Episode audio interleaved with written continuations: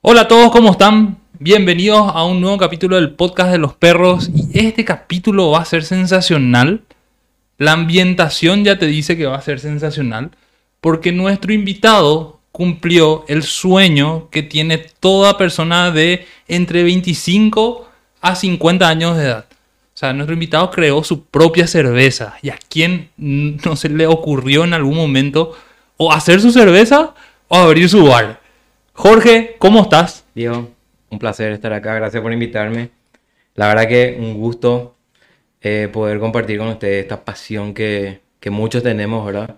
Y que, y que es, es posible, o sea, de eso venimos a hablar, de que, de que, que es posible hacer todo esto. Y, y así mismo como decís, es posible y justo en el programa de hoy nosotros vamos a degustar un poco de las cervezas que vos estás elaborando eh, y, y saber, conocer un poquito más de ese proceso. Pero lo que yo te quiero preguntar, Jorge, para arrancar. Hoy vos estás embotellando tu propia marca de cerveza, se llama Cervello, así como está acá, está acá, está acá y está en todos lados. Todo lado. Eh, y eso seguramente llevó un proceso importante. ¿Dónde arrancó? ¿Cómo arrancó esto? Y la pasión cervecera arrancó antes, no tomaba nada porque era futbolista, ¿verdad? O sea, como- como todo futbolista que se cuidaba, no tomaba nada, pero arranqué aproximadamente después de dejar el fútbol, cuando un día de calor tomé una cerveza bien fría y dije, eh, ahí me enamoré de la cerveza, técnicamente. Y todo arrancó en la pandemia, cuando tomé estilos que había Espera un poquito. ¿Cuándo vos tomaste tu primera cerveza? a los 18 tomé. Ahí se fue a la mierda tu vida futbolera. Eh, un poco, un poco. O sea, eh, fue un, fue un verano que, que estábamos pintando mural en el colegio, Ajá. aún, ¿verdad? Y llega, llega una, una compañera con, con una baviera, me acuerdo bien, tipo ñoño. Estábamos pintando un mural, un calor terrible. Entonces, en vez de traernos agua, ella correctamente nos llevó cerveza. Che, ¿y cómo llegó la cerveza ahí en el colegio? No tomen cerveza, chicos. En el colegio no se No, toma. no, no, no fue en el colegio, fue fuera del colegio. Fuera, Eh, mejor, fuera del Fue colegio. Mayor de edad. mayor de edad, eh, fue pintando el mural de la fiesta que teníamos nosotros. Y ella tenía, su mamá tenía una bodega. Ah. Sí, Mal una- negocio para hijos adolescentes. de bodega. Entonces nos trajo una cerveza bien fría, pero fría, escarchaba, tipo velo de novia. Y, y fue tan refrescante que dije, acá, eh, acá, ahí fue un, hicimos clic. Este es mi lugar. este es mi lugar. Y básicamente fue así. Después eh, seguía practicando, entonces eso fue, fue tipo, fue como, como que le fui infiel al fútbol. Ponele. Sí. Entonces eh, paró ahí. O sea, básicamente fue cuando sos chico tomás la cerveza y te dice, ah, qué amargo. Pero eso Sí. fue totalmente Ese diferente. es un clásico. Y, y así empecé, ¿verdad? O sea, después hubo una pausa, después por, por problemas de, de otra índole, me dejé el fútbol Sí. y después tomé otra vez, como sea, a, a, a tomar cerveza, pero eh, lo normal, o sea, técnicamente sí me gustaba, la Pilsen, todas las comerciales, que se le llama comerciales, ¿verdad? Técnicamente, pero eh, en esa época no había artesanal. ¿Cuándo me enamoré del artesanal? Es la pregunta ahora, ¿verdad? Sí. Eh, Britannia Pub. En Britania. La primera cerveza artesanal que probé fue de Britannia. Ajá. Tipo la tirada de la casa. Pero, eh, ¿qué año fue eso? Porque, tipo, el- eh, este tema de las cervezas artesanales, si bien es- está muy de moda hace mucho tiempo en otros Sí. lugares, acá llegó medio tarde.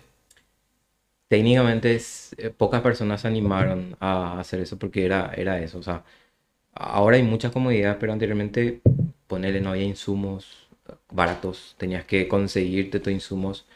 Y, y fue así como eh, cuando éramos compañeros justamente de trabajo, ¿verdad? Jorge es mi ex compañero de trabajo. Sí, fuimos compañeros allá por el 2006, Tomamos cerveza. 2007. Éramos horario nocturno. Sí, en horario nocturno mucho que hacer no hay.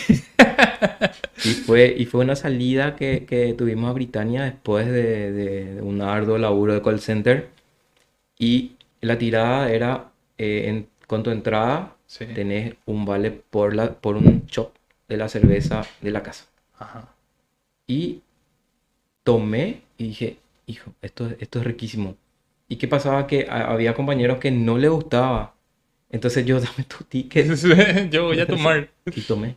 Técnicamente tomé- me tomé el ticket de todo. O sea, todos tomaban la cerveza, la, la, La cerveza industrial, la comercial.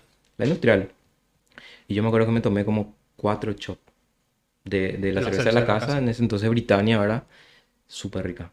Y ahí dije, eh, hice, ahí hice el verdadero clic con la cerveza artesanal. Una ¿verdad? cerveza artesanal. Sí, ¿y qué, cuál es la diferencia?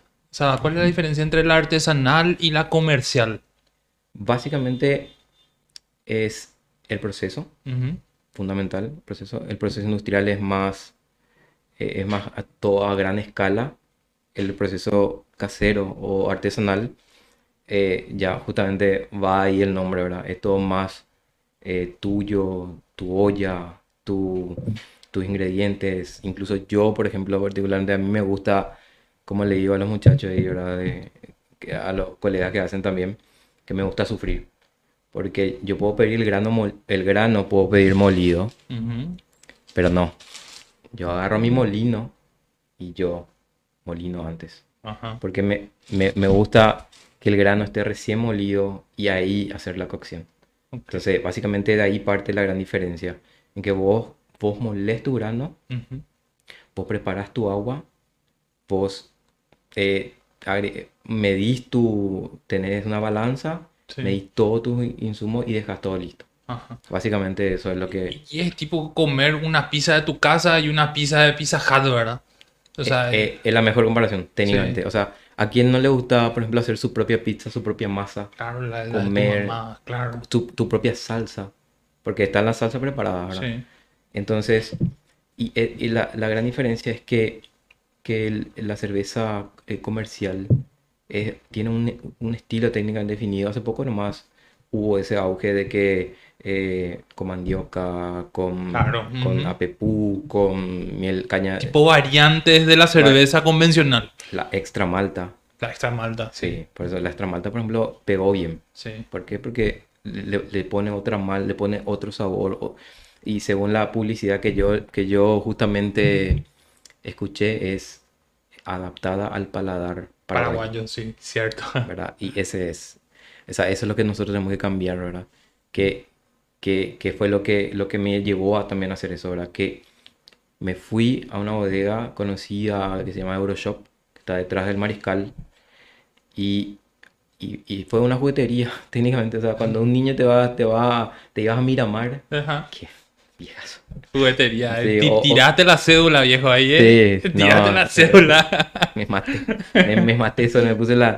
Pero sí, o sea, te vas ahí o te vas a las jugueterías ahora que están en, en los shoppings y, y miras un mundo de cervezas. O sea, miras cervezas americanas, belgas, eh, inglesas eh, y, y de distintas, de distintos estilos. Sí. O sea, la artesanal no se encierra en, en una Pilsner o, o en, en algo eh, así plano, Sí. básicamente, sino que vos eh, te vas por las lupuladas, Ujú. te vas por las tostadas, las maltas tostadas, ¿verdad? Y, y fue, fue un mundo así que dije, quiero todo, dame todo. Técnicamente gasté muchísima plata en, en cuarentena Ujú. probando cervezas. Probé eh, cervezas negras, Ajá. cervezas con vainilla, cervezas con eh, sal, Sí. con miel. Y, y- y fue así, o sea, evidentemente vas a encontrar algo que no te guste. Siempre cuando Como, probas. como me pasó con las, con las frutales. No, no, la que tenía arándanos, por ejemplo, no, No, no, no- no no hiciste pude. tanto clic No, no pude, pero, pero no es que sea mala la cerveza, básicamente. Es decir, es de acuerdo a tu gusto. Dep- depende del paladar de cada uno. Y así fue, o sea, eh, eh, volviendo a tu pregunta, ¿verdad? Porque creo que nos fuimos un poquito por las ramas, que la comercial y la artesanal difiere de eso, ¿verdad? En tu proceso, Sí. en, en- la garra que vos le pones a cocinar tu cerveza y que justamente fue lo que me llevó a hacer. Es decir, tomando tanto dije, ¿por qué no puedo hacer yo? ¿verdad? Entonces busqué en Facebook, Ujú. busqué insumos para cervezas y me saltó eh, justamente el que me provee de los insumos que es Cerve Shop. Cerveza Shop.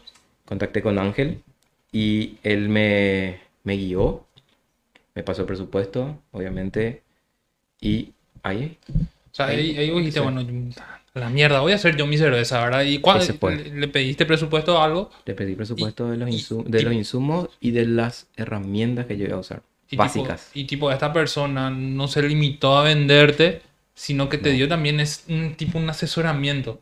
Totalmente. Él me asesoró en, en todo el proceso. Después yo hice un curso, pero él siempre estuvo ahí, tipo, eh, duda que tenía, o sea, te vamos a asesorar. Yo no tengo mucha experiencia, pero las personas que tienen experiencia, las personas que, que venden los insumos, te asesoran siempre. Pero está, está bueno eso de, de la, de la experiencia tuya, porque te quiero hacer una más una pregunta indiscreta. ¿Es- es- ¿Esta persona te cobró algo por ese asesoramiento? Nada. Nada. Y Sí. e- eso es sensacional, ¿verdad? Porque imagínate vos sos nuevo en algo y querés aprender y evidentemente otra persona que encuentra en eso una pasión, comparte también esa pasión, Claro. ¿verdad? E- Eso es lo que tenemos, ¿verdad? Que, que el cervecero, casero, el cervecero artesanal, no se limita a, a guardarse el conocimiento, comparte. Y eso es lo bueno, o sea, tenemos un grupo, ¿verdad? Que, que justamente Ángel me invitó a la, a la UCAP, la Unión de Cerveceros Artesanales del Paraguay, y, eh, y ahí los perros comparten. O sea, eh, tengo una duda y ya te responden, te responden, te responden, te responden. Siempre hay alguien que te ayude, siempre, en todo. No, no sé dónde consigo tapas. Tener ya hay quien te consiga tapas. Como que se arma una comunidad, eh, un- una escena, eh, como hay acá, no sé, un- un- una escena de la música paraguaya, una escena de los grupos, de las bandas, de la tecnología, y hay también como un grupo de la cerveza artesanal, ¿verdad? Así es.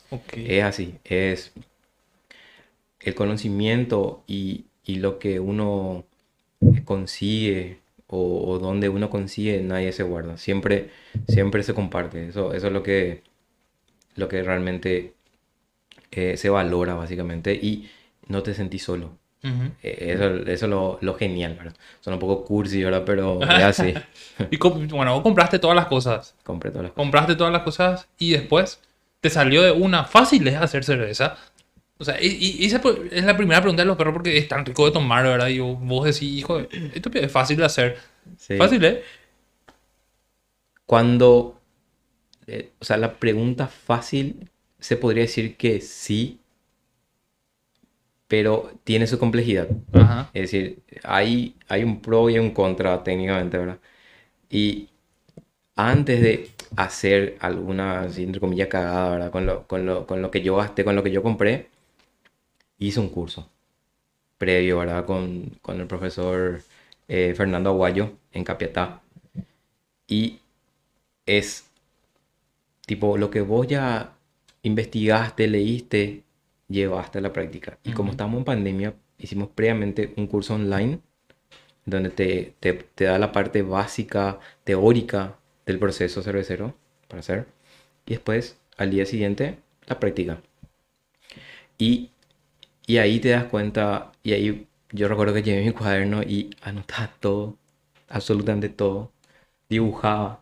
O sea, siempre, siempre depende de uno, ¿verdad? De cómo, de cómo a uno le, le entra la, Sí, la información, claro. ¿verdad? Y a mí, para mí el dibujo es fundamental, ¿verdad? Tipo, dibujo para, para que se me quede, ¿verdad? Está muy bueno. Entonces, ahí te das cuenta que tiene su proceso, que no es difícil si llevas ciertas normas, principalmente de higiene, De procesos, tanto en la elaboración como en la fermentación de la cerveza, que es importante, y siempre después también en el envasado de la cerveza, en tu, en tu en, en todo lo que, en el proceso de embotellamiento, embarrilamiento, en lo que, en lo que vos eh, finalmente vas a, vas a servir tu cerveza, es higiene. O sea, si vos tomás una cerveza artesanal y es rica, es porque todo el proceso de higiene fue Se bueno, se respetó. Todo se respetó. Eh, puede que, que hayan ciertos, eh, como le decimos, ésteres que son tipo un, un sabor a manzana verde en una cerveza que no debería tener sabor a manzana verde, pero se va, pero que no es desagradable Ajá. y, y esas cosas, ¿verdad? Que, que son procesos que uno va mejorando. Es decir, cuando vos mejoras tu proceso y vos ya tenés definido tu eh, molienda, maceración, cocción, fermentación, que le mantenés a tu, a tu cerveza a una temperatura ideal para que la, la, levadura fermente tu cerveza, haga todo su proceso bien. Y después tenés todo limpio, tu botella limpia, todo en, en orden. Entonces ahí tu cerveza te va a salir bien. Sí, Jorge, si nosotros tuviéramos que hacer tipo una explicación nivel preescolar, elaboración de cerveza, paso 1, 2, 3 y 4, Sí. ¿cómo, cómo, cómo es? Hacia a, a- a grandes rasgos. Sí, sin problema. Eh, básicamente es, vos decís, hoy quiero hacer una pale ale. Sí. ¿Qué necesito? Si vos tenés tu receta, porque actualmente existen apps que te dan recetas, vos pones en YouTube, te dan tu receta, ¿verdad? Vos podés tener la receta. Perfecto. Le llamás ahí Shop. Le pedís todo tu. Todo tu. Le voy a acordar después a Ángel el chivo. Pero, pero en serio, eh, yo solamente compro ahí, no, no, no, no compro otro lugar realmente por, por, por justamente ese asesoramiento que él me dio, ¿verdad? Que, que valoro mucho hasta ahora. Y, y porque vende insumos de, de buena calidad. O sea, mi cerveza. es fantástico, porque Sí. yo, yo estoy seguro que mucha gente que va a ver esto Sí. va, va a querer ese tipo de asesoramiento que vos tuviste, ¿verdad? Entonces es demasiado, demasiado bueno estar compartir esa experiencia. Porque yo, yo me voy a, hablar- a hablar con Ángel. yo quiero también hacer mi cerveza, ¿verdad? Y quiero un asesoramiento y está súper bueno. Sin miedo al éxito, como se dice. Así mismo. Entonces, compraste todo, puedes pedir molido, o si tenés, porque yo, eh, yo quise sufrir, y yo compré mi molino manual. Hay- ahora hay molinos que son eh, con taladro, le, le hace una adaptación y el taladro te, te corta, te hace toda la molienda ahora. Incluso perfecto te hace, ¿verdad? Yo tengo que, yo tengo que graduar mi molino, el disco, pero me gusta hacer eso, o sea, me Bien gusta. artesanal. Me gusta ese proceso artesanal y, y en mis redes sociales siempre comparto cuando hago eso- ese Ajá. proceso. Me, me compré un delantal ahí, me personalicé obviamente con la marca, ¿verdad? Pero porque me gusta, o sea, ahí hago un ruido ahí que a los vecinos probablemente les molesta, no sé, ¿verdad? Aunque mi vecino me pidió cerveza ahora que me acuerdo. Eh, no, no, se va a aguantar bueno, el ruido. no sé, creo que sí. Entonces, molé los granos. Previamente limpias todo lo que va a tocar tu cerveza. Por más que en un proceso se puede eliminar todas las, todas las bacterias, igual siempre es bueno asegurar eso, ¿verdad? Hay Sí. productos para limpiar todo. Y bueno, y, y limpias, ¿verdad? Cargas tu agua, calentas tu agua. Y hay un proceso que se llama maceración, Sí. que tus granos molidos, vos llevas tu agua a cierta temperatura, medís la temperatura de tu grano para saber a cuánto tiene que ir tu agua, porque el grano le va a, a enfriar un poco a esa agua. Ese proceso se llama maceración, en donde se liberan las, los azúcares fermentables de, de- los granos, o sea, se desprenden, por eso se muelen los granos, porque eh, el agua caliente entra y, y hace, hace que, que salga todo esa, esos azúcares fermentables que después se vuelven el alimento de la levadura, ¿verdad? Entonces, le dejas ahí una hora, tapada la olla, a 65, 68 grados, depende de qué, de qué receta, de qué, de qué Claro. estás haciendo. Ujú. Y entonces, mientras tenés una hora para lavar también todo lo que vos vas a ir usando ahora. Em, y ahí depende, hay, hay procesos o hay personas que llegada esa u- una hora hacen otro proceso que se llama lavado de granos Ujú.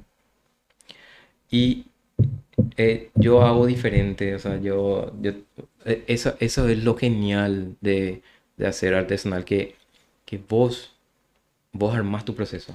Claro, es según como que según cómo una- te sale mejor. Yo- y yo tengo, yo, eh, me enseñó a alguien así y yo hago así, Ajá. básicamente. O sea, eh, pongo 45 minutos hago la maceración.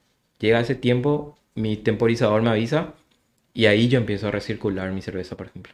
¿Sabes? Me, me Es un gusta porque recirculado que haces. literalmente es cocinar tu cerveza. Sí. Y es tipo la cocina, cada quien tiene su receta y Sí. su estilo, y es tipo, no sé, el boriborí, el estilo de ñañeca, eh, la lasaña, el estilo de tía Lucía. Sí, así es. Entonces la cerveza también es así, ¿verdad?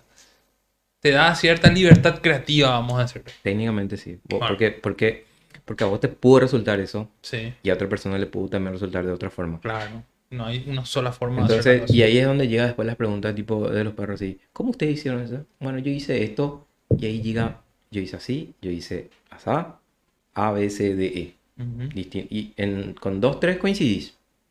Bien, ¿verdad? Pero, pero no, no es ley técnicamente, ¿verdad? Claro. Entonces yo, 45 minutos, destapo mi olla, y como todo hago manual, tengo una jarrita, abro, hago un recirculado por 15 minutos, temporizador otra vez, 15 minutos ahí, cerramos todo, termina esos 15 minutos y mientras yo hacía eso, otra olla estaba calentando el agua, ¿verdad? Entonces llega a esa temperatura y ahí corre el otro proceso que es lavado de granos, ¿verdad?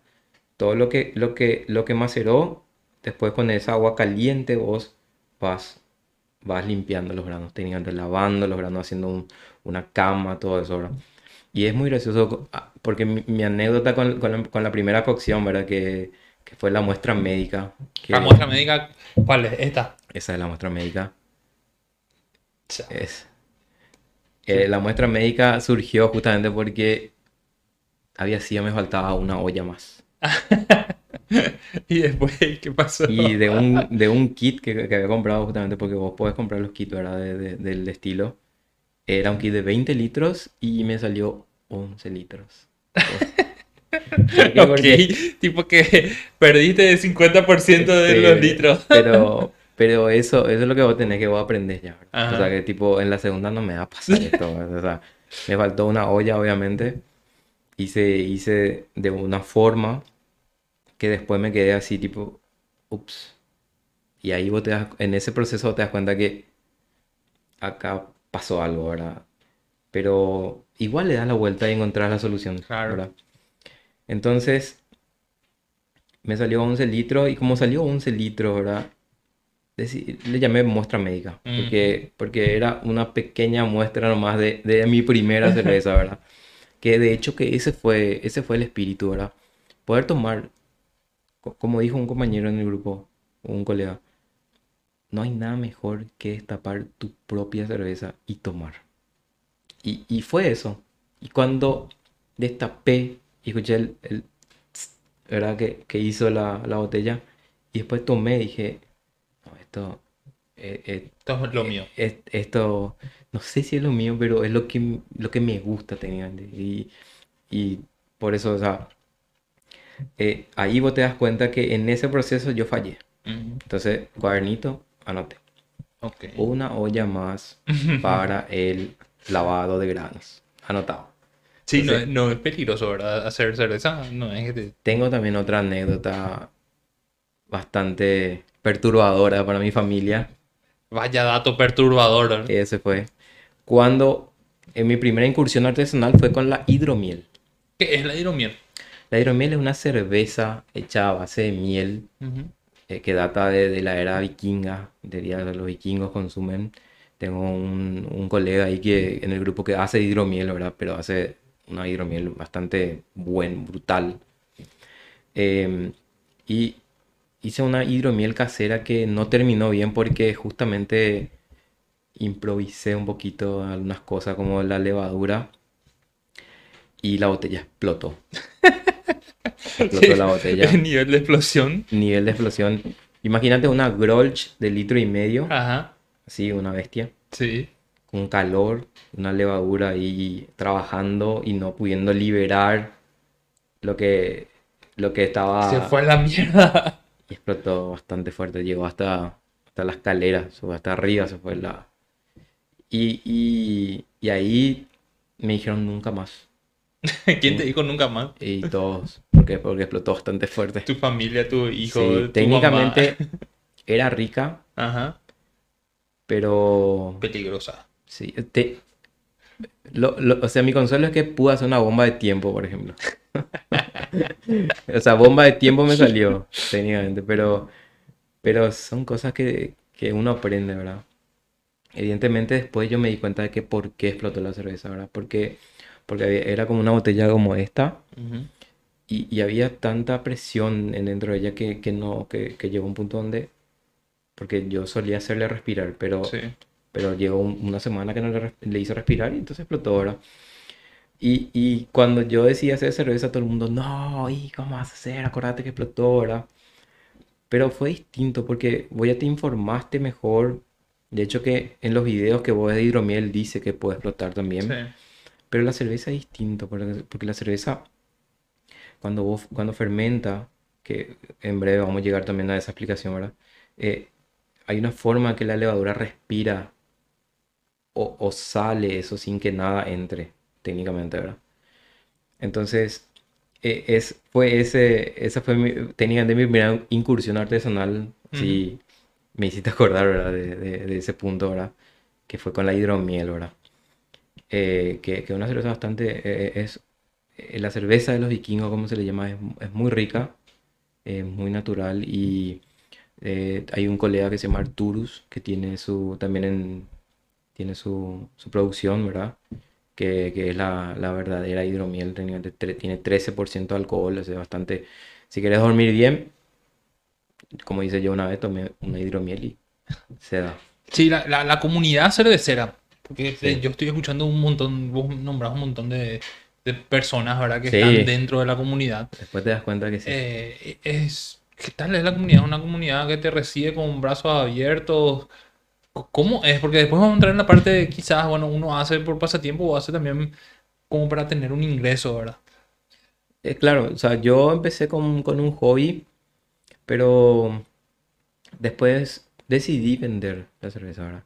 Y la comunidad es es súper, súper abierta, o sea, co- como te dije, o sea, yo compré el kit, automáticamente Ángel me invitó a, a unirme a la UCAP, obviamente me uní, ¿verdad? ¿Qué es la UCAP? es la Unión de Cerveceros Artesanales del Paraguay.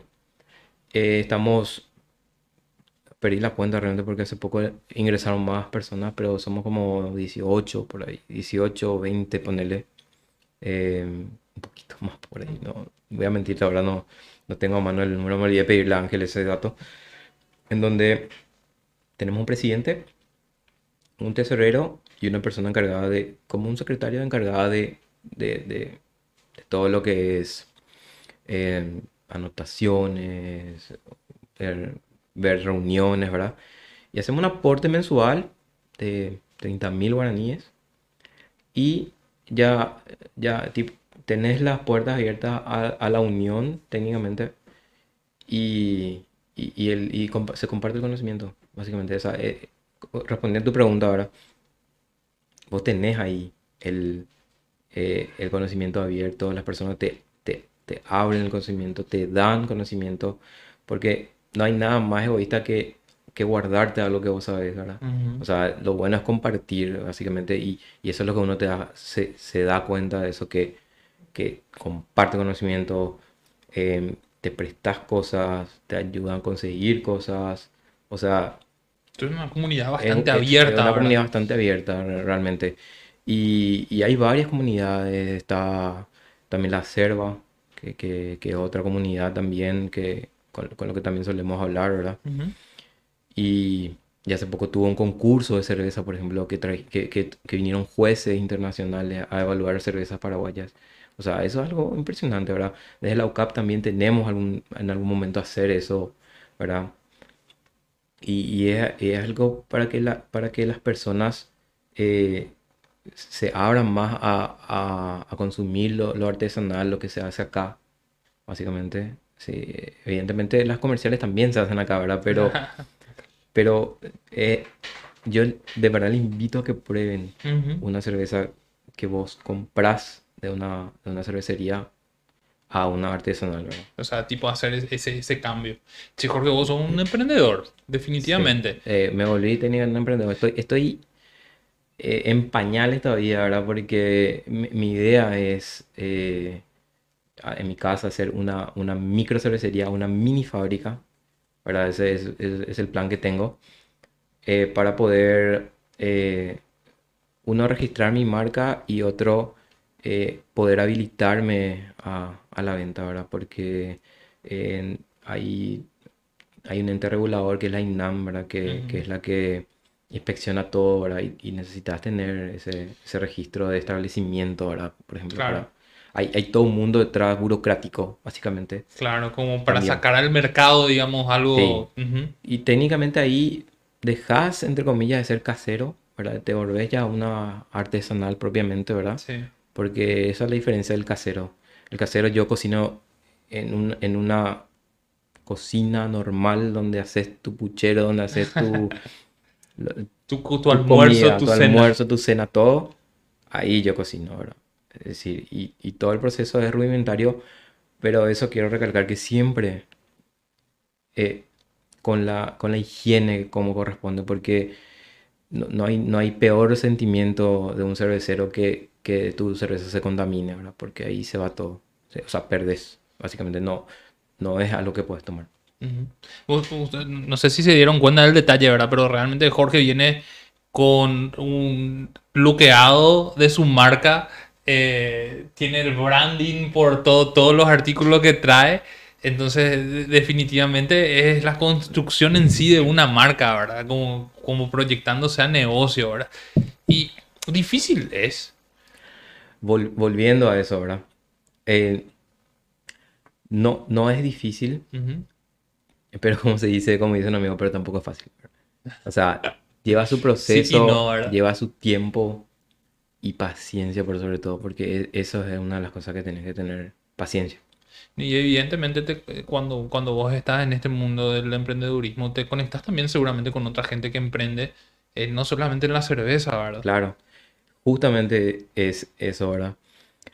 Eh, este vaso es un vaso eh, artesanal.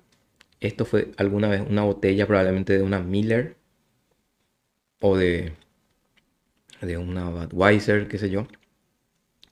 Y fue así como buscando ponerle mi marca a un vaso, encontré a una persona que hace cervezas artesan eh, vasos artesanales en Luque, Ujú. ahí cerca, o sea, soy de Luque, obviamente. Entonces, eh, es una forma también de, de sumarle a esta persona que recicla los vasos, ¿verdad? Porque justamente eh, eso es lo que, lo bueno, ¿verdad? Y lo- por lo que me decidí hacer así, ¿verdad?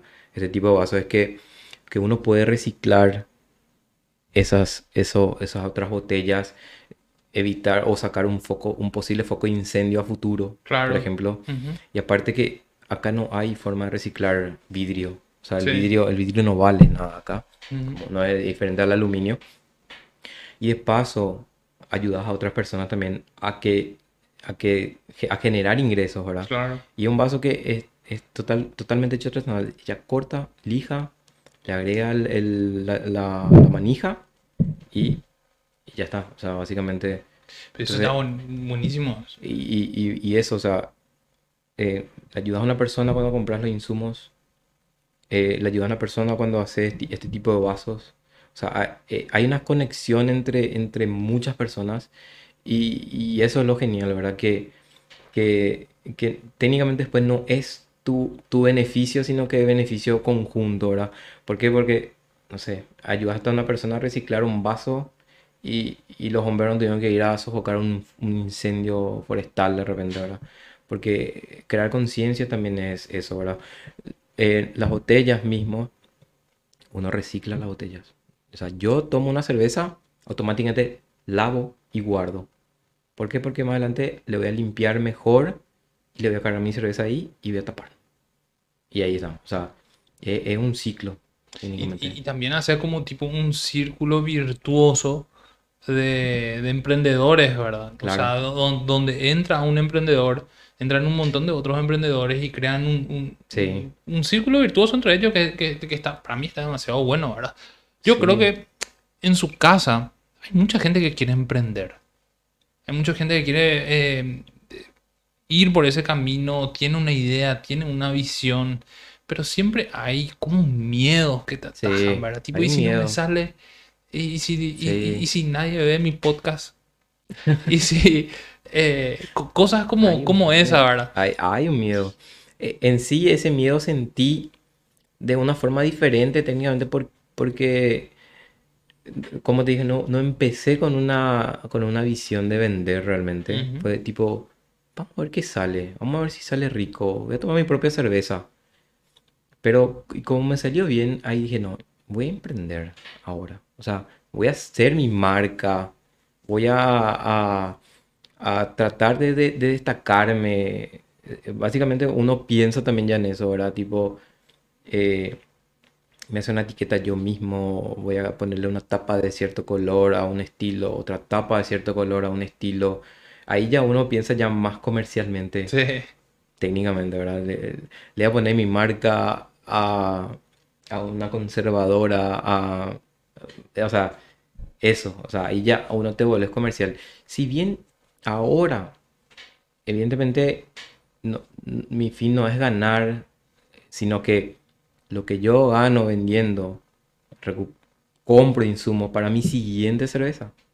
¿Por qué? Porque yo estoy en, yo estoy en la curva de aprendizaje, técnicamente. Estoy en la curva de mejorar mi proceso de, de hacer mi fábrica. Y ahí, eh, ahí puede que ya piensen de otra forma, ¿verdad? Pero técnicamente, lo que yo hoy vendo, yo compro insumos para mi siguiente cerveza, ¿verdad?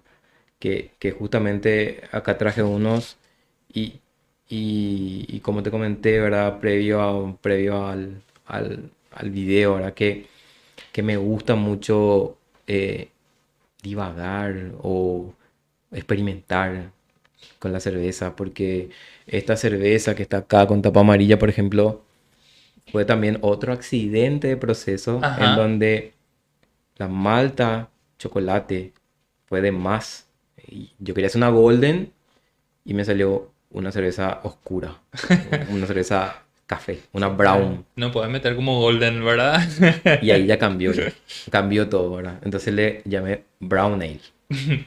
Y, y como fue una cerveza que no estaba en mis planes, entonces decidí experimentar.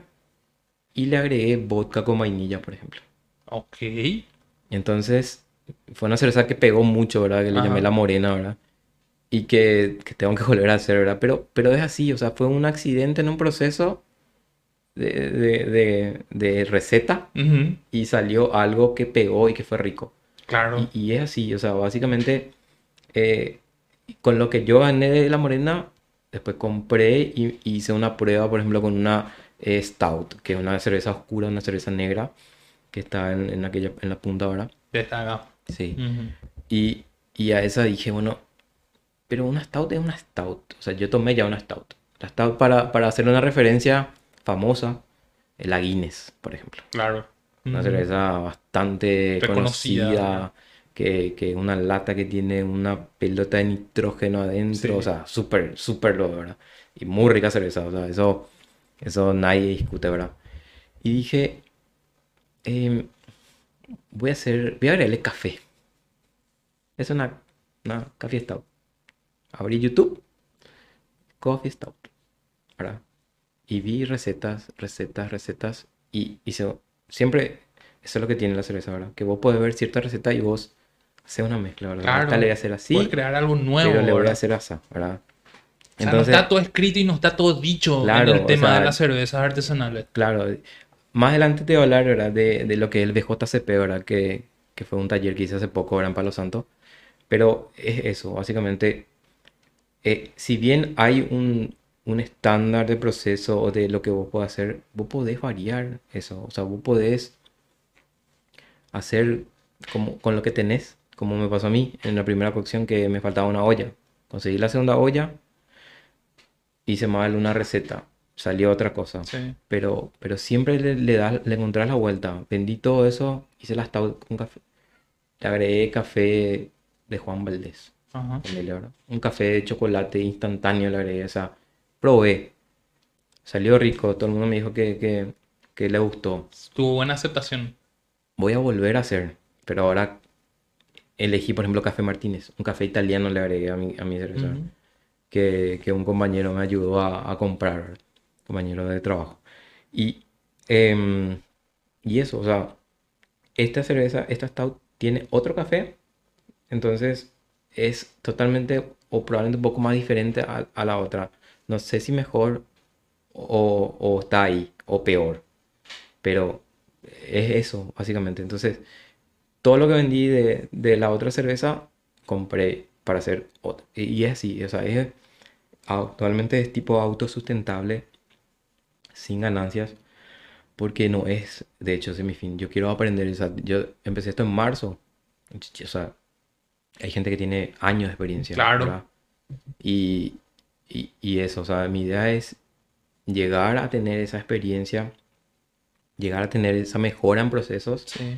y, y por sobre todo que la gente disfrute de mi cerveza, porque eso, eso es lo que más me gusta, que, que alguien me diga, me diga, che, qué rica tu cerveza. Sí. Sí, eh, ¿tenés más?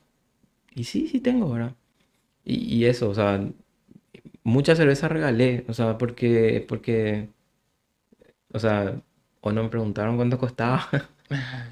No, mentira. Eh, o, eh, o sea, es que vos le regalás algo a esa persona y después ya te va a comprar. O sea, ya Claro. vas a ver, ya tipo, dame, dame. O sea, y, y eso también es algo que yo valoro en los cerveceros. Tengo, tengo un amigo, ¿verdad? Un colega, Jorge, que yo le dije, y te voy a vender a tanto, ¿verdad? Y me dice, no, vendeme al precio. Porque él es cervecero, él sabe el, el El- proceso, Lo el, que cuesta, todo ¿verdad? lo que, ¿verdad? Y me dice, no, vendeme, a, a precio, vendeme. O sea, yo no, no, sabemos lo que vale, ¿entendés? Y eso es lo que da gusto. Porque si eso es lo que está detrás de un artesanal, que, que hay todo un mundo, hay una persona que hizo de cero y, y que, y que, que le puso corazón a esa cerveza, porque eso es, o sea, hay justamente un eslogan ahí detrás de mi etiqueta que, que es que le puse corazón. Porque es corazón moler la el- los granos. Es, es corazón llegar a tu casa, a tu trabajo, irte hasta tu, hasta tu freezer y controlar que esté respirando esa levadura, ¿verdad? Porque como nos fuimos por las ramas otra vez, hay, hay otro proceso, ¿verdad? Que es, después del macerado es la cocción y después de la cocción es la fermentación. Y ese proceso es fundamental. Ese proceso la levadura, es decir, hay una frase que dice, no es el cervecero que hace la cerveza, Sí. es la levadura, Ok. porque la levadura es la que, la que esos azúcares fermentables convierte en, en un mundo químico ahí que yo no soy químico, soy ingeniero, eh, soy analista de sistema, ¿verdad? Entonces, eh, hay que respetar también a los químicos, ¿verdad? Sí. eh, porque se mataron estudiando en eso, pero hay un proceso químico ahí que, que vos sabés la teoría así, o sea, sabés Claro, un un poquito un de, de poquito, se- ¿verdad? De, de- de esa parte. Pero, pero eso es lo que tiene que vos investigas, que vos te Ujú. informás, que vos, ¿entendés? Que vos, vos haces todo eso, ¿verdad? Y, y, y es ese corazón que uno le pone como cervecero que llegás, le controlás, que tu cerveza esté haciendo burbujitas, ¿verdad? Que esté, que esté respirando y decís, ah, ok, está bien, vamos. Entonces, después está la otra parte que después la agarra para embotellar, que, o sea, es, es- eso es lo que tiene la cerveza artesanal, eh, que, que se le pone mucho corazón a todo el proceso, ¿verdad? Imagínate lo que estás tomando, ¿verdad? Hijo, Por eso sí, Aprovechando, nosotros estábamos tomando una de tus cervezas. sí, sí, yo tomaste. Y yo ya tomé todo. Pero está, está buena la Eh, charla, ¿verdad? Sí, esta es una Amber que va a salir próximamente, ¿verdad? Que justamente ayer embotellé todo. Y, y es eso, o sea, es ponerle que, la, eh, que embotellar te, te, te lleva dos horas. Porque es lento, o sea, no hay nada, no hay una maquinaria, no hay un, un proceso industrial que te pone la botella, te carga, lleva a otro lugar, te embotella, te pone, te apila, te pone en caja y te lleva. ¿verdad? Sí. Que el Sí. proceso que generalmente tiene Cervepar y todas las grandes cervecerías, ¿verdad? Sí. Y es, es tipo un proceso que tiene más vida. Eh, y, y está súper bueno eso. Y, y lo, lo- lo que más me gusta es que vos decías que tiene un marco y evidentemente ese marco es la higiene, las etapas. Sí, Pero dentro de ese marco está abierto a la creatividad de cada, de cada persona que Totalmente. arma la cerveza, ¿verdad? O sea, no hay una Totalmente. regla ahí. O sea, la regla es, bueno, tenés que usar cosas que estén higiénicamente eh, puras, o sea, para que tu proceso Sí. sea correcto, y eso es quizás indiscutible. sí, Pero los ingredientes, las fórmulas, la manera, es libre, ¿verdad? es libre. Y es infinito más o menos, la- la- la- las posibilidades que tenés son muy grandes. Claro, o sea, eh, técnicamente, si vos haces tu cerveza, si vos no vas a, a competir en algún concurso de cerveza, técnicamente es libre, ¿verdad? Pero eh, a- volviendo a, a- justamente a un, a un último taller que hice en Palo Santo, ahora que, que fue el, el- el disertante fue Javier López, de una cervecería que se llama Singular, que, que está también, que, que hace muy buena cerveza. Le mando un saludo también a ellos, ahora que, que justamente eh, Chichito Montanaro, que fue eh, un profesor en un curso que hice en Patagonia, un profesor mío también de, de la cervecería, ¿verdad? que hay, eh, hay un- una organización sin fines de lucro que es la BJCP, que está en. Estados Unidos, que ellos estandarizaron las recetas, los procesos, o sea, todo, todo eh, para que una cervecería, un cervecero casero pueda competir con una cervecería, ¿En serio? básicamente. O sea, ese es lo básico. Lo que se me quedó, se me, así se me quedó en el curso fue eso, básicamente que, que vos podés estandarizar un estilo de cerveza para que todos puedan lograr eso. Si vos logras eso, te igualás a una cervecería y puedes competir con ellos, básicamente. Es decir, es una culturización de la cerveza.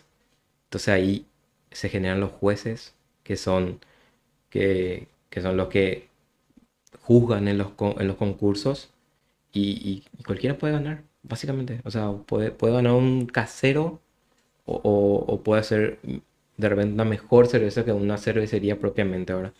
Entonces es eso, o sea, no hay nada, hay un- una guía de estilos, pero finalmente vos haces lo que vos querés o lo que vos crees que puede salir bien.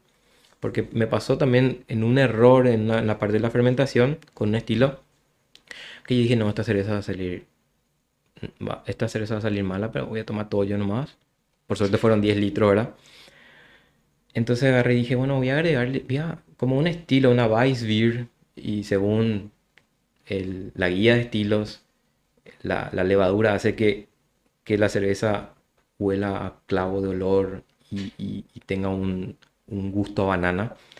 Dije, como me salió mal el proceso, y yo, yo olía a cloaca. Triste. La birra olía a, clo- a cloaca. Abría y, y olía a cloaca. Hijo de puta. Y era así. Pero, pro- abría y tomaba y probaba y era rica. Y, no, tomaba, obviamente que iba a tomar. No, que eso es muy loco. sí, probaba y decía, pero está rica, decía, ¿verdad? ¿Y cómo puedo mejorar el, el el olor? Dije, ¿verdad? Y bueno, cuando emboté yo voy a ponerle clavo de olor y un- unas gotas de esencia de banana. Porque así es el estilo. O sea, yo le quise ayudar a mi cerveza a que sea así. Y finalmente salió rica. O sea, finalmente el olor a cloaca no sé se fue. O era yo nomás el que olía porque, no sé, porque sentí ya que hice mal algo. Ujú. Muchas veces puede que sea psicológico, ¿verdad? Pero, pero finalmente embotellé y vendí todas. O sea, se fueron todas, básicamente. Era un estilo, una Weissbier, que un estilo alemán de trigo. Que, que hay, que hay mucha, la Paulaner, hay muchos, muchos estilos así que son comerciales que se venden mucho. Y era eso, ¿verdad? Entonces, es eso. O sea, vos te podés guiar por algo, podés eh, seguir una guía eh, de, de un estilo, pero finalmente vos sos el que va a decidir si querés irte por esa línea o salirte un poquito y, y divagar con Ujú. algo, ¿verdad? Depende de vos, ¿sabes? Es eso. Che, Jorge, en el podcast de los perros, nosotros siempre es como que tenemos una línea eh, eh, de hablar con gente, gente que se anima. O sea, gente Sí. que se anima a, a cruzar el límite, gente que se lanza, que toma riesgos. Y mu- muchas veces, muchas personas no emprenden sus sueños, no, no buscan, no persiguen eso que realmente quieren, porque tienen miedo. Contanos un poquito de, adem- además del miedo, ¿cuáles son tipo los obstáculos que vos tuviste que atravesar para hacer lo que vos querés? Que, que, que no es lo común. Y el primer obstáculo justamente es ese miedo, ¿verdad? Ese miedo a decir, o, ¿y si hago esto y no sale? O, em, y, ahí fue que yo me saqué ese miedo diciéndome, bueno, voy a hacer cerveza. sale bien, perfecto, sale mal, voy a ver qué hice mal para mejorar. Y, el pri- principal obstáculo, creo yo, luego de, de todo emprendedor en Paraguay, precisamente es el miedo. Y eso hay que superar. O sea, eso, eso es lo primero que hay que superar. Y después eh, está el, el tipo, ¿y si, y si no vendo? Y ese, ese también es otro nivel de miedo también. Ajá. Si no vendo mi producto y si me quedo con el clavo y si... Y no, hay que animarse. O sea, básicamente, y, y no es lo eso, no es eso, ¿verdad? Que, que después te das cuenta que, que la gente te acompaña, ¿verdad? Porque eh, obviamente cuando yo lancé mi marca tuve miedo y, y fue, Cervello nació por un compañero de trabajo. O sea, eh, yo era muestra médica, Paylale, nada más. Y entramos en una reunión ahí en Teams de, de trabajo y un compañero dice, ay, ya entró Cervello. ¿Por qué? Porque él asoció cerveza con mi apellido. Y, y yo tenía un cuaderno ahí y dije, Cervello. Anoté, Cervello. Ok, Me gusta. me gusta. Está, pega, ¿verdad? Eh, algo que probablemente nadie quiera ponerle la marca, ¿verdad? Porque, porque es algo diferente. O algo propio de otra persona. Y, y, y así, o sea, vos, te- vos en el camino te vas encontrando personas que, que te van a ir ayudando. Eh, justamente mi familia vio que, que, que me gustaba mucho, que me apasionaba y, y a pesar del accidente de la hidromiel me apoyó. Mi papá, eh, mi papá fanático de las comerciales y entonces le hice su Pilsen y, y así, cosas así. Hice un, un logo rudimentario así básico un amigo que se llama Aquiles me escribió eh, en el Instagram y me dijo, che, ¿te puedo hacer tu logo? Me dijo. Sí, en serio, te voy a hacer nomás. Y si te gusta, te gusta. Y vamos a poner. Y así nació el logo que tengo ahora, ¿verdad? Otra amiga también me escribió y me hizo también otro logo. La que me ayuda también con el tema de los reels, con los videos. O sea, Todo lo de las redes. el miedo no, no, el miedo no puede ser una limitante de una persona, no, no, no puede ser porque si vos haces algo con, con pasión, con corazón, te va a salir bien. O sea, Tarde o temprano. tarde o temprano, o sea, eso, eso es lo que, lo que uno siempre tiene que, tiene, tiene que valorar, ¿verdad? Y obviamente todas las personas que te apoyan, ¿verdad? Y, y así es por eso que, que hay, hay personas que, ah, que yo no les puedo vender mi cerveza, o sea, yo les regalo mi cerveza. ¿Por qué? Porque estuvieron conmigo de, de- de cero, básicamente. sí. Eh, justamente esta oportunidad que tengo yo, obviamente, Diego se va a llevar su cerveza, ¿verdad? Porque, porque más que darme a conocer, yo quiero que la gente conozca lo que es la cerveza artesan- artesanal, ¿verdad? Ese es el fin de, de, de esta charla, ¿verdad? Que, que la gente, si, si tuvo miedo de hacer, que se anime a hacer, que, que va a gastar un poquito, pero, pero cuando vos abrís tu cerveza y tomás fría un domingo después del asado o en un partido de tu club, eso no- vale todo, no tiene precio. Claro. No tiene precio, básicamente. Entonces, muchas veces ese es el, es el problema de, de las personas que emprenden, el miedo. Y hay que sacarse eso, básicamente. Y Yo, yo creo que tu historia eh, de, de alguna u otra forma le va a invitar a mucha gente eh, a que pierda ese miedo y que se aventure también a, a seguir su Sí. sueño, que puede ser hacer una cerveza artesanal o, o- o puede ser dedicarse a un deporte o puede ser lanzar una carrera de música, Todo. puede ser a- hacer un podcast. Y algo que a mí me gusta mucho y yo siempre trato de compartir cuando puedo, es que cuando yo tengo algún amigo, un conocido que emprende, yo trato de comprarle. O sea, y me parece que es la, Sí. la- la- la- la mejor forma de ayudar. Y, y de repente, a, a veces también me topo con gente, no sé, que dice, usted no tuvo emprendimiento y no, regálame. Eh, no, no, haceme gratis, haceme descuento. Y me, me- me- me Sí. trabaja un poco, bro, porque cuesta mucho y la mejor forma de ayudarle a un amigo que emprende, a un conocido o, o- o por admiración a alguien, es comprando, ¿verdad? Claro, claro. Es decir, e- ese es el que, no sé si el paraguayo es así realmente, pero, pero tendemos a hacer, o sea, hay una tendencia a ser así, ¿verdad? De que, eh, regálame pues, o Mm. vamos pues probar, no sé qué, ¿verdad? y todo bien, ¿verdad? O sea, eh, lastimosamente es así, pero, pero lo que, lo que hay que hacer es apoyar a esa persona. ¿Y cómo la apoyas? Comprándole sus cosas. Sí. O sea, o por lo menos dándole o pagándole algo o, o algo así, o, o lo, lo mínimo que uno puede hacer, ¿verdad?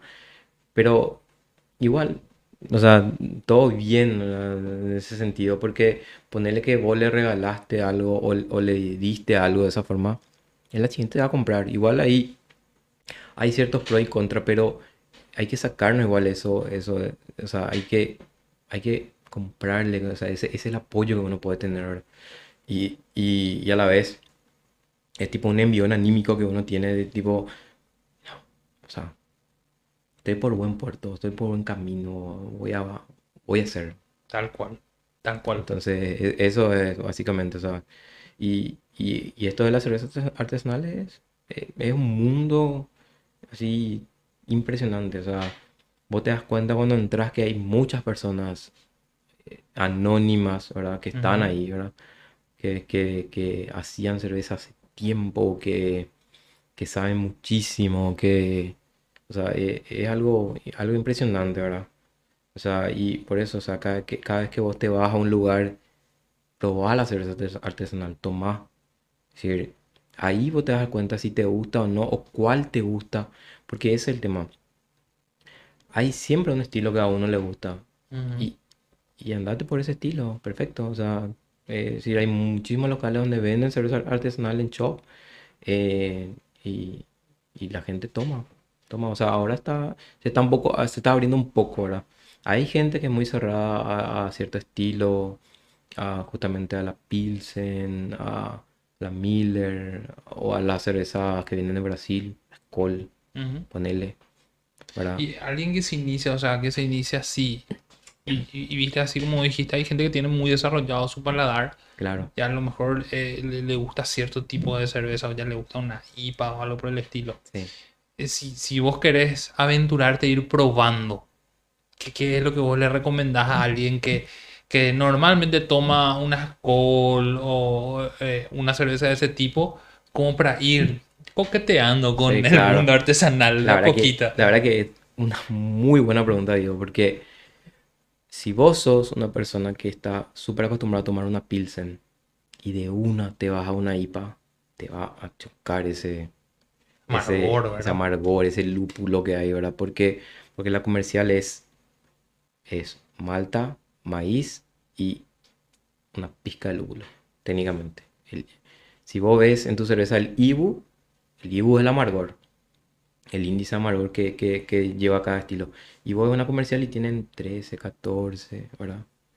Después, si te gusta ese tipo de estilo, puedes probar una Amber, una Amber Ale, una Amber Lager de Patagonia, que, que tiene ya, por ponerle un 18 a, a reventar 40, ponerle, ¿verdad? De amargor, que ya tiene una, buena carga de lúpulo, ¿verdad?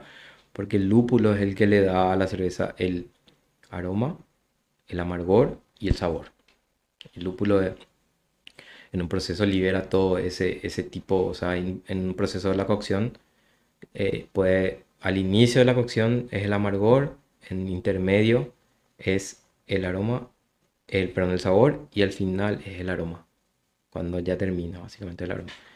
Entonces la IPA, por ejemplo, que está acá, ¿verdad? Que, que yo le llamé la tóxica, es, eh, es, tiene una carga importante de lúpulo. Y eso ya es, le recomiendo a las personas que tomen ya después de haber tomado ya una cerveza que le pareció un poco más amarga que la normal, ¿verdad? Y, y ahí va a sentir la diferencia, ahí va a sentir que, que ahí hay una, una trama importante, de cada persona tiene un paladar diferente, obviamente, ¿verdad? Justamente en el taller que yo di, eh, que yo hice últimamente, yo, a mí me sabía la cerveza, por ejemplo, a, a pomelo y a otra persona le sabía a naranja. Y, y hay ahí, ¿verdad? O sea, cada palabra es distinto.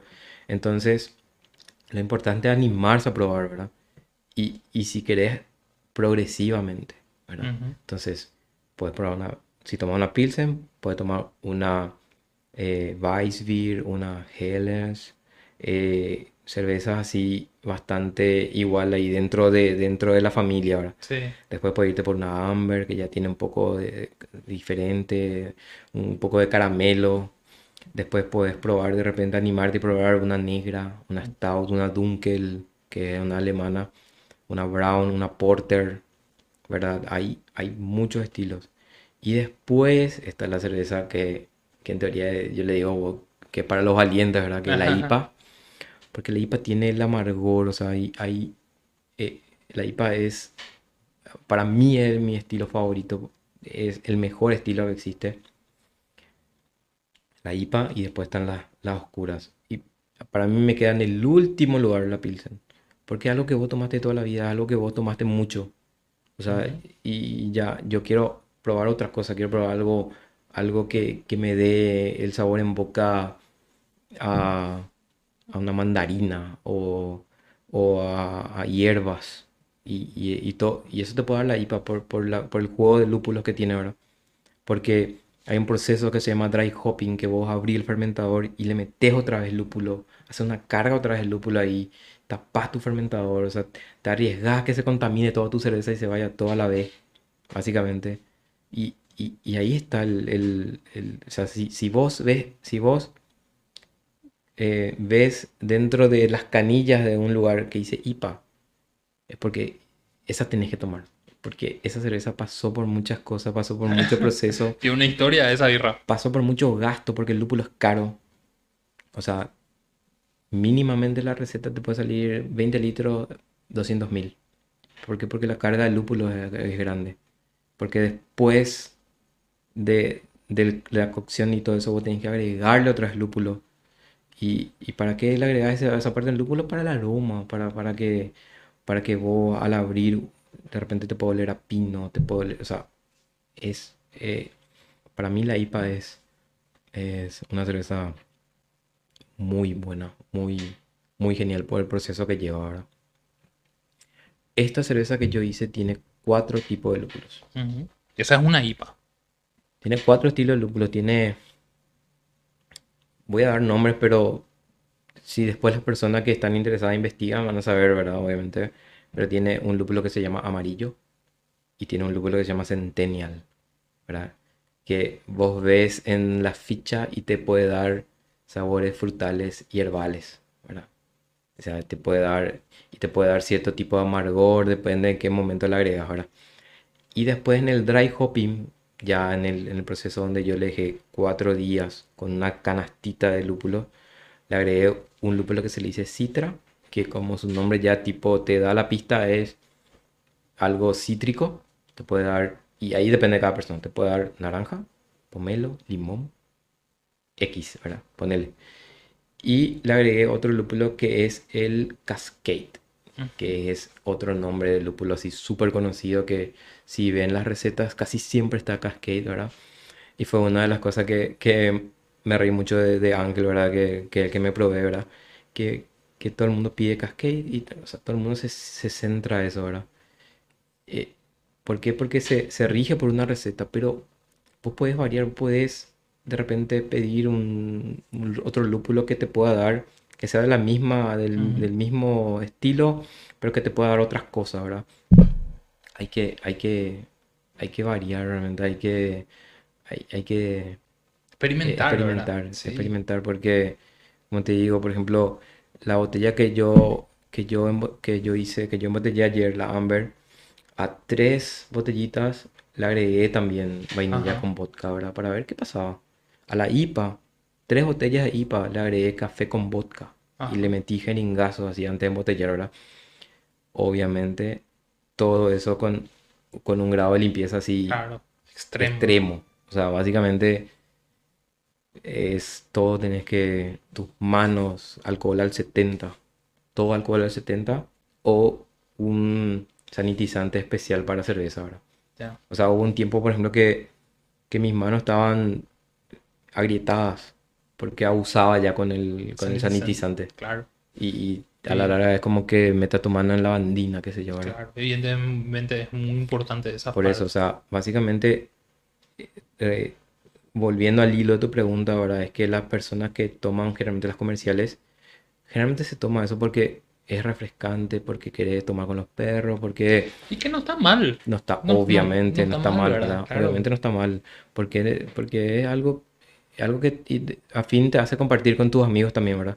Y, y eso, o sea, si vos querés probar algo diferente un día, tomá la artesanal. Y una Amber, tomá una Weiss Beer, y, y, y así vas experimentando. por ese camino. ¿verdad? Eso porque cu- cuando yo tomé cerveza en cuarentena, cuando, cuando iba experimentando, como te dije, tomé una cerveza con vainilla, una cerveza yankee con vainilla, una cerveza que tiene un toque de sal porque el agua era un poco, eh, tenía un poco de minerales de sal.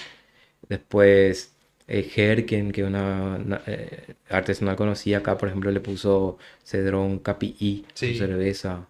O sea, eh, ahí está el punto, ¿verdad? O sea, volviendo a esa parte que, que la cerveza artesanal te da, es que te saca un poco de ese, de ese eh, recuadro, de, de esa, de ese paréntesis de, de- de cervezas comerciales, que como dijiste no está mal, obviamente no está mal, pero una vez que, que encontraste tu estilo artesanal ya vas a tomar la comercial por tomar, básicamente. Es decir, yo por ejemplo, después del Lexa con los perros tomo, obviamente, comercial, ¿verdad?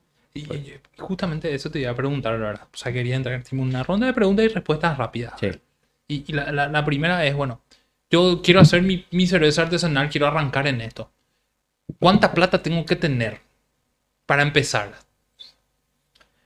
Bueno, depende, ahí depende de- del litraje que vas a hacer. Y para mi Y consumo. yo le recomiendo de 10 a 20 litros. Ujú, 20 litros es lo ideal. Sí. Entonces ponerle que puedes tener una olla, tiene que ser inox, por cierto. O sea, la olla es inox y debe estar preparada como para que, que puedas hacer un proceso de recirculado cómodo, ¿verdad? Eh, con una canilla, o sea, te perforan la olla, le agregan una canilla y ponerle que está entre cua- 500 a 600 mil esa olla. Ya equipada. Después hay una bolsa, que hay un estilo que se llama, que, que, que va a hacer con una bolsa de maceración, donde vos le revestís a tu olla con bolsa y ahí echas los granos y después puedes sacar la bolsa. Entonces, ahí tenés que tener igual otra olla. Dos sea, ollas. Dos ollas. Dos ollas sí o sí, porque si no, el proceso te, te va a ir un poquito de las manos, ¿verdad? Pero igual, o sea, aprendes. Eso es lo importante, ¿verdad? Entonces, el kit de grano está 140, 170, depende qué estilo quieras hacer, si es lupulado, si no es tan lupulado, ¿verdad? La levadura, el sobre cuesta 35 mil para 20 litros, Después tienes que comprarte un fermentador que está a 80 mil, ya con, el- con, con un sistema que se llama Airlock, que es por donde la levadura respira sin que nada entre. Es decir, el Airlock es un es como un no traje, lastimosamente no traje nomás me olvidé traer eso, pero es, es como una recámara que tiene alcohol en gel o agua hervida o sanitizante que le ayuda a la levadura a respirar, burbujea, pero nada entra. Y la levadura está ahí protegida de cualquier foco contaminante, ¿verdad? Y, y tenés eso. Y después ya depende de vos. O sea, vos comprás las mangueritas, el, el llenador y todo eso. Em, por ejemplo, está, creo que no se ve muy bien, pero está esto, que se llama densímetro, que es eh, esto, básicamente. Le cargas con tu cerveza y vos medís una densidad inicial. ¿Para qué te sirve esta medición de densidad inicial? Cuando culmina el proceso de fermentación, vos medís la densidad final. Y ahí haces una fórmula o directamente metes en una app, te dice tu grado de alcohol que tiene tu cerveza, Ah, wow. ¿verdad? O usas eso que está ahí, que ven en la, ven en la caja azul, que es un refractómetro, Esto. en donde vos le echas dos gotas de tu cerveza y mirás con, a contraluz, ¿verdad? Y te marca también lo mismo que te puede marcar esto analógico, ¿verdad? De hecho que igual el otro es analógico. Después te compras un termómetro que está acá, que es importante para medir tus temperaturas de tus procesos. ¿verdad? Y como si vos usas agua de la canilla o usas agua eh, que compras mineral, entonces tenés esto que está acá, que es un pHímetro, que lo ideal es que el, que el pH del agua esté bajo, que no esté alcalino, ¿verdad? Porque ahí ah, eso te ayuda de repente después a, a mantener mejor la temperatura de tu, eh, perdón, eh, la espuma de tu cerveza. O sea, el pH puede afectar en algo. Es decir, volviendo al punto, tenés olla, fermentador, bolsa de maceración, puedes comprarte densímetro, termómetro. Y en eso tenés un millón y medio, Un millón doscientos. un millón doscientos. Un millón doscientos. Un Co- millón con lo- incluyendo los insumos, por ejemplo, ya también, ¿verdad? Buenísimo. Entonces con eso ya inicias. Ajá, Después te puedes comprar. Yo después me compré un pHímetro, claro. ¿verdad? Eh, incluso yo después me compré un densímetro. Yo inicié así al- a la garra, a los aeroportes sin densímetro. Mi primera cerveza no supe cuánto alcohol tenía, Ujú, básicamente.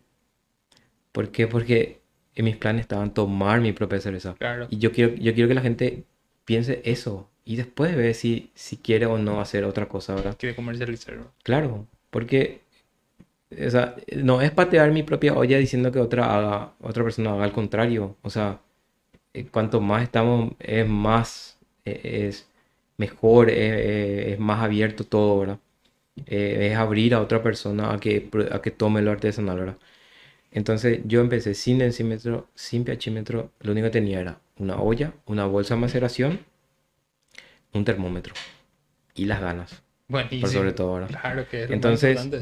Y, y obviamente los insumos, ¿verdad? Y, y después preguntar, eh, pasa, hice tal cosa, hice esto, hice lo otro. Y ahí la gente te va a ir indicando todo, ¿verdad? Te va a ir diciendo, sí, puedes mejorar la próxima esto, cómprate otra olla solamente para el hervor, no hace falta que le metas canilla. Y, y así fue. Yo después me compré una olla de aluminio nomás para calentar agua. Claro. O sea, eso es, o sea, no, no está, o sea, no te puede detener algo si, si, si es que tenés ganas realmente. Y, Exactamente. y mi gana es tapar mi propia cerveza y ahora estoy donde estoy ahora. O sea, obviamente no estoy alto, no estoy lejos, ¿verdad? Pero, pero eh, estoy donde quiero estar, básicamente. Y eso es demasiado importante, ¿verdad? Sí. O sea, que el, el vos sentirte que estás donde vos querés estar, Claro, ¿verdad? sí, o sea, yo estoy haciendo, produciendo mi cerveza, que otros tomen y de eso compro insumos para seguir entrenando. Porque esto es algo que vos entrenás, o sea, más adelante cuando tenga mi fábrica voy a, a ver qué proceso hago y ya estandarizo eso, ya, ya voy automatizando cosas que yo ya hacía manualmente. ¿Por qué? Porque ya pasé el proceso manual, ya pasé el proceso de batalla Conocer cómo es. conozco cómo es, y, pero ahora lo que yo quiero es que la gente tome, tome, tome, tome. Entonces, hago a más escala de litros, embarrilo en vez de embotellar. De repente vos te vas a un boliche y ves un barril de cervello ahí y compras y toma. Claro. Básicamente eso. Una canilla. En una canilla. Ahí sí, sale una me- canilla. Claro, sí, ahí está, ¿verdad? Y eso, o sea, después, qué sé yo, de acá un año hago un rebranding de, de mi logo, cambio y cosas así, o sea, ya va diferente, o sea, registrar tu marca también, que, que también tiene su costo, ¿verdad? Que, que, que, que renovás y así, Va por ese camino. va por ese camino, o sea, y etiquetas, básicamente yo no gasto en, en diseño de etiquetas porque yo hago Ujú.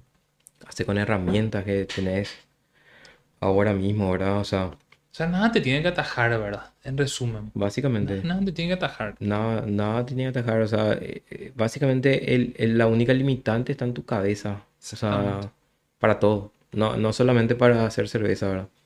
Pero a vos te tiene que nacer y, y tu motivación tiene que ser tomar tu propia cerveza. ¿Qué Buenísimo. fue eso? O sea, yo, no sé, dentro de un mes, por ejemplo, ya te veo haciendo tu cerveza, por ejemplo. Voy a hacer será. Ya seriamente estoy pensando y estoy mirando acá todos los materiales. Ay, ese fue el tema, o sea, ¿y, y qué es eso ahora? Que estábamos, lo que ya tuvimos la experiencia para ayudarte, y o sea, transmití, yo, claro. cua- yo, cuando, yo presté mi molino, por ejemplo, mi- y los perros molinaron con eso, ¿verdad? Eh, yo presté, un día quería embotellar y no tenía azúcar de maíz, ¿verdad? Que es un proceso también que, que se usa para carbonatar la cerveza, ¿verdad? Para que, para que se forme la espuma, ¿verdad? Para que, para que se forme la gasificación, ¿verdad? Que, que tenés que usar azúcar de maíz, ¿verdad? Y le escribí a, un- a los perros en el grupo, un amigo de Luque también, Julio, eh, que tiene su cervecería, o sea, tiene también su marca que es UKA. Ca- Sí, que, que él le puso su nombre porque es su barrio, por ejemplo.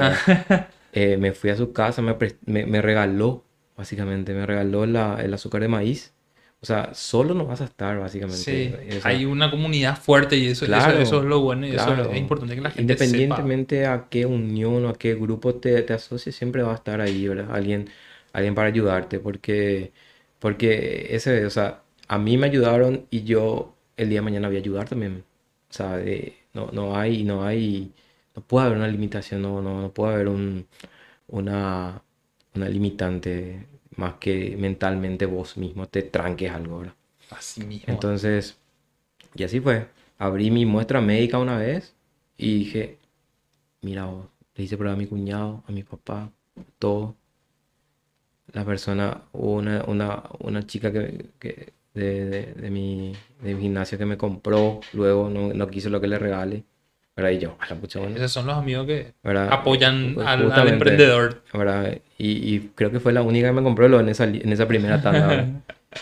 Y después el resto probó y le gustó, entonces, y ahí surgió, ¿verdad? Incluso hubo una, un, un lote que mi, mi hijo me ayudaron, ¿verdad? Por ejemplo, ¿verdad? Tipo así yo, "Ah, ayuda, ¿verdad? Y vinieron, me ayudaron y así, ¿verdad? O sea, siempre tenés ayuda de las personas en tu casa o fuera de tu casa, ¿verdad? Qué lindo escuchar eso, ¿verdad? O sea, que la gente que esté a tu alrededor también te tiene que apoyar. Claro. Che, Jorge, decime así rápido. Tres cervezas que vos tomarías un domingo después de comer un asado. No importa si decir la marca, así que decime estilo y Te, te voy a cuál. decir tipo un bonus track antes lo de empezar, ¿viste? Famoso el bonus track antes del podio. Cervello. Cervello. Después de cervella, Claro. ¿verdad? Claro. Y yo soy muy, fa- muy fan de, de las cervezas inglesas. Ajá. Y tomaría una Hobgoblin, por ejemplo, Ah, la del duendecito. sí. Habrán visto en Biggie. Sí. Tomaría una Fuller's, No, que es otra inglesa bastante potente. Y tomaría una... Ahí el podio 3 puedo hacer un... Tipo, que sean americanas. Y una Rowe y una Anderson Bailey, por ejemplo. Que son las Yankees que me gustan bastante, ¿verdad? Esas serían de las que, de las que estarían en el podio, ¿verdad? Bueno, Haciendo eso, ¿verdad? O sea, si... Voy a probar tu podio. Por favor, les pido que prueben porque es justamente probando uno va encontrando su gusto fuera de lo, de lo comercial, ¿verdad? Claro, de lo Que- convencional. Sí. O Y sea, eso. Genial, Jorge. O sea, que pasé súper bien dentro de esta, esta charla que tuvimos de cerveza. Sí, Te agradezco, agradezco muchísimo tu tiempo, que compartas todo esto. Y yo sé que mucha gente le va, le va a sumar eh, Claro. tu experiencia, tu conocimiento, Sí. la forma en la que vos superaste y llegaste a donde estás, lo, lo que estás haciendo. Que yo sé que de repente vos sos muy modesto, pero desde donde yo estoy viendo, realmente siento mucha admiración por alguien que emprende y hace lo que quiere hacer y, y le sale bien porque tu cerveza es muy rica. Compren Cervello, compren, porque eh, de la gran 7 está. Eh. Yo me sorprendí. Arroba ser-bello Sí. en el Instagram. Eh, y, y les pido, o sea, siempre el buen feedback es, o sea bueno o malo, el feedback es bueno. Dentro de todo, ¿verdad? Porque te ayuda a mejorar, ¿verdad? Y yo siempre pido eso, ¿verdad? Pido un feedback, eh, sea experto o no, no me importa, ¿verdad? Es, es importante. Y, y también el, cuando tomes el arroba, ¿verdad? Porque Claro. el boca en boca pa- para, para todo emprendedor es fundamental, ¿verdad? Sí. Y, y yo a vos te agradezco la invitación, ¿verdad? Yo eh, súper encantado cuando, cuando me habías hablado, creo que fue hace dos meses por ahí, Sí, ¿verdad? sí. que, que te dije que sí, sin, sin drama, por más que yo no, no tenga la experiencia que tengo, ¿verdad? Eh, igual eh, creo que esto sirve para que otra persona que no tenga experiencia, justamente como yo, se, se, se anime. Y se identifique, ¿Verdad? ¿verdad? Y Sí, se porque muchas veces es difícil seguirle a alguien, no sé, tiene 14 años de experiencia Sí. haciendo cerveza. Hijo, ¿cómo yo voy a igualar eso? O sea, Sí, obviamente no te da igual, pero ¿sabes qué pasa también? Digo que esa persona de 14 años de experiencia te va a ayudar igual. y eso O sea, es lo e- bueno. Eso es lo, eso es lo genial, o sea, que, que no haya miedo, que, que, que yo tengo, eh, como te dije, empecé en marzo, sí, me, sí investigué mucho, hice tres cursos presenciales, tres cursos presenciales, talleres, cinco presenciales, ponerle, ¿verdad? Entre, entre otros talleres de, de degustación y de, de sabores no deseados de la cerveza, con, con otra persona también que es muy capa, que, que, que se llama Laurita, ¿verdad? Que está en, en, el, en el, todo este ambiente. Y después hice como 13 cursos online, o sea, tengo como 20 cursos técnicamente, ¿verdad? Eh, en, Molino Capacitaciones, por ejemplo, que son argentinos que, que, son unos capos, o sea, impresionante como, como enseñan, ¿verdad? Tienen cursos online gratis, gratis algunos, otros que cuestan 2, 3 dólares, 20 dólares, que son inversiones a la larga, ¿verdad? Que vos haces. Y técnicamente hice en, ese, en esa página hice como, como 13 cursos, ¿verdad? Desde el pH del agua, cómo elegir la levadura, cómo eh, sanitización, que me parece un curso interesante y, y súper importante, ¿verdad?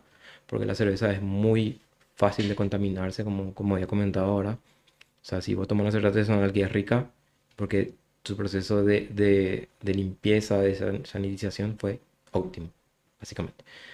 Y eso básicamente, de verdad, agradezco mucho eh, la invitación y, y a las órdenes. O sea, si, si de repente la gente pide un volumen 2, estamos. ¿Qué Claro, problema hay? ¿Qué problema hay? Vamos a profundizar sobre algún estilo en particular, ¿verdad? Pidan, pidan y vamos a venir. Y si, y si, si no, le llamamos a un experto y que venga acá. Hablamos bien en un debate de cerveza un poco entre más los, profundo. entre los perros, ¿verdad? Como, como, como se llama el podcast de los perros, El ¿verdad? podcast de los perros. Así que eh, de verdad encantado de, de poder compartir y, y éxitos también en, en, en este, en este emprendimiento muy bueno, ¿verdad? Que, que es, por favor sigan el podcast de los perros, ¿verdad? Que, que es algo genial e inspirador, ¿verdad? Para, para muchas personas, no, en- no en este ámbito, sino que en los otros temas o en cualquier otro tema que se pueda tratar, ¿verdad? Así mismo. o sea. Gracias, Jorge. Estamos Gracias a los eso. perros. Nos vemos. Chao, chao. Salud. I am your father.